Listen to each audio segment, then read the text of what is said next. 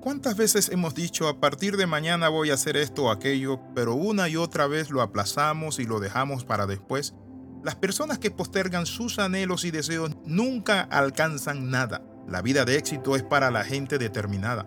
El mañana solo existe en el calendario de los necios, dijo Otman Dino, mientras que Benjamin Franklin tuvo la famosa frase titulada No dejes para mañana lo que puedes hacer hoy, pero es uno mismo quien puede ponerle límite al dejar las cosas para después y así tener consecuencias desastrosas, como perder el trabajo, no entregar las cosas a tiempo o perder el buen nombre. Bienvenido al devocional titulado Dejando para mañana. La Biblia nos dice a nosotros que hoy es el día aceptable. He aquí ahora el tiempo de salvación. Hay muchas personas que postergan su salvación que por mucho tiempo le vienen hablando de Dios o saben que son pecadores que necesitan volver a Dios o que han estado en los caminos de Dios pero se apartaron, pero viven postergando esa oportunidad de reconciliarse con Dios. La Biblia dice, llegó la ciega, llegó el verano y no hemos sido salvos. Uno de los mayores impedimentos para avanzar en la vida cristiana, pero también en la vida secular, ¿saben cuál es? El postergar las cosas, el dejar todo para mañana el postergar tareas, compromisos, metas que nos proponemos o que necesitamos contemplar. La palabra dice que por la flojera se llueve la casa. ¿Cuántas veces hay reparaciones que debemos hacer en nuestro auto, en nuestra casa, corregirla a tiempo? Pero lo dejamos allí, un pequeño goteo de aceite en el motor. ¿Y saben en qué termina ese pequeño goteo de aceite en el motor?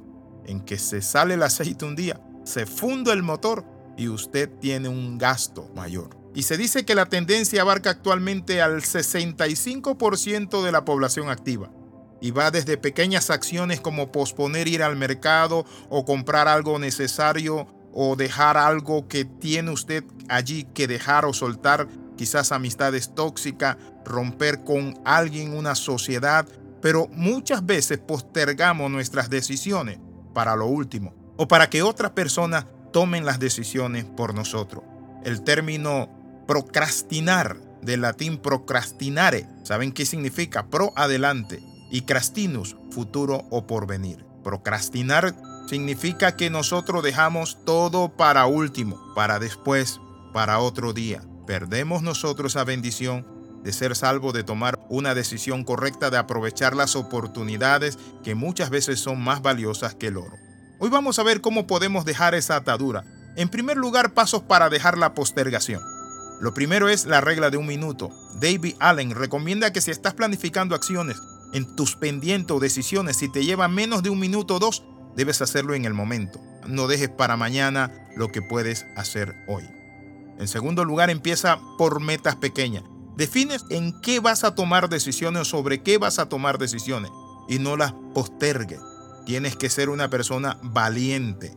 Al cabo de 33 días aproximadamente, estarás entrenando tu inconsciente si lo haces a cada rato y a cada instante las decisiones, si lo haces durante 33 días, se convierte en un hábito, aunque John Maxwell dice 21 días.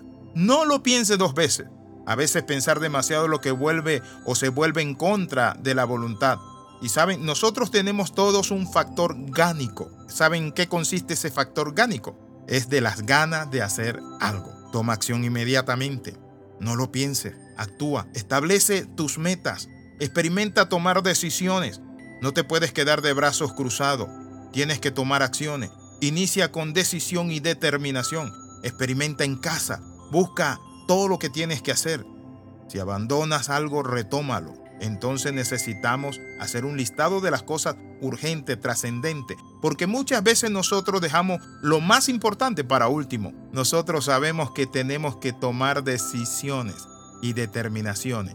Evite las distracciones y ponga todo ese proceso para que usted elimine la tentación de aplazar las cosas. Como dice el refrán, fuera la vista, fuera de la mente. Eso dice el refrán. Puede parecerle tonto, pero esta frase tiene un poderoso consejo. Es simple. Elimina las tentaciones más grandes de tu entorno y tu disciplina mejorará en gran medida y las cosas que tienes que hacer las vas a hacer.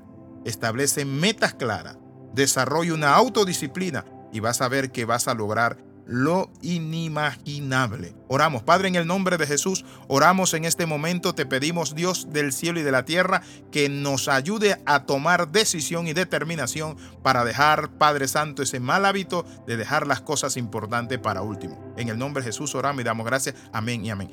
Recuerde las 13, comenta, comparte y crece. Le saluda el pastor Alexis Ramos. Nos vemos en la próxima. Bendiciones de lo alto.